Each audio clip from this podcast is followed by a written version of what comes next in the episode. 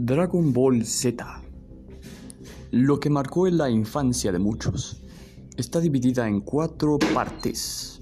La primera parte es la saga de los Saiyajin y su llegada. Ahí es donde se nos presentan personajes como Nappa, Vegeta y Radix. El origen de los Saiyajin. Segunda parte, la saga de Namekusein, más conocida como la saga de Freezer.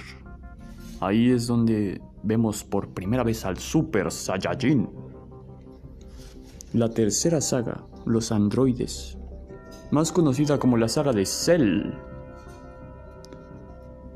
Y la última, Majin Buu.